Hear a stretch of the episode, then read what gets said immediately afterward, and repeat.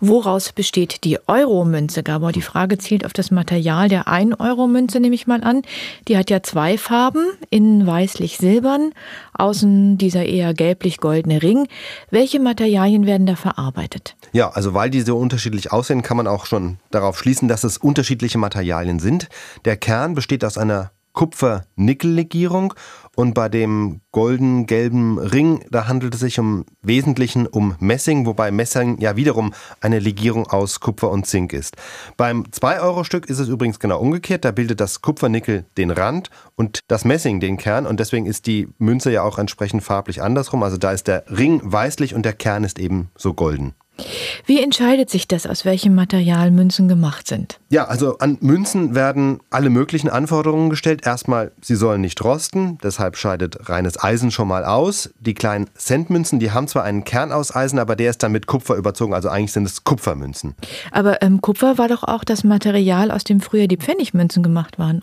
Genau, also warum Kupfer? Da kommt eben das nächste Kriterium ins Spiel. Das Metall, aus dem eine Münze besteht, soll nicht teurer sein als der Wert, der sozusagen am Ende auf der Münze draufsteht. Also der Materialwert einer Centmünze soll nicht höher sein als ein Cent und deshalb nimmt man eben für diese kleinen Centmünzen eben das billige Kupfer und hebt sich die wertvolleren Legierungen dann eben für die höherwertigen Münzen auf. Also die 10, 20, 50 Cent Münzen, die sind alle aus Nordisch Gold heißt das Material. Das hm, ist eine Verbindung schön, ja.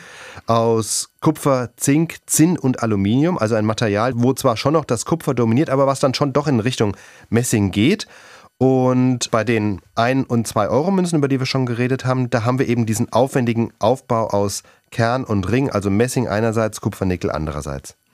Wenn ich Nickel höre, denke ich natürlich sofort an Nickelallergie. Die haben ja relativ viele Menschen. Hat man daran nicht gedacht oder geht das nicht ohne? Das war eine ganz große Diskussion auch als der Euro eingeführt wurde. Nickelallergien waren schon vorher bekannt. Frühere Münzen haben auch Nickel enthalten. Die Zentralbanken haben aber trotzdem das Nickel für unverzichtbar gehalten, denn es ist zum einen weitaus beständiger als etwa Kupfer und es erhöht die Fälschungssicherheit. Nickel ist nämlich auch magnetisch und jetzt bei den Euromünzen die recht komplizierte Art, wie das Nickel da eingearbeitet ist und wie es mit dem Kupfer verarbeitet ist, die sorgt dafür, dass die 1-Euro-Münzen und die 2-Euro-Münzen, dass die auch eine ganz eigene jeweils magnetische Duftmarke haben, könnte man sagen. Das heißt, manche Münzen sind mehr magnetisch als andere oder wie ist das zu verstehen? Nee, es ist, also bei der Euromünze ist der Kern einfach wegen des hohen Nickelanteils magnetisch, der Rand aber nicht. Und das spielt okay. zum Beispiel eine Rolle bei Automaten, ja, Fahrkartenautomaten beispielsweise. Die prüfen ja, wenn man eine Münze reinwirft, nicht nur die Form und das Gewicht, sondern eben auch die magnetische Prägung, ja. Und deswegen hat die EZB damals gesagt, das Nickel macht einfach diese Münzen so fälschungssicher. Ohne Nickel geht es leider nicht.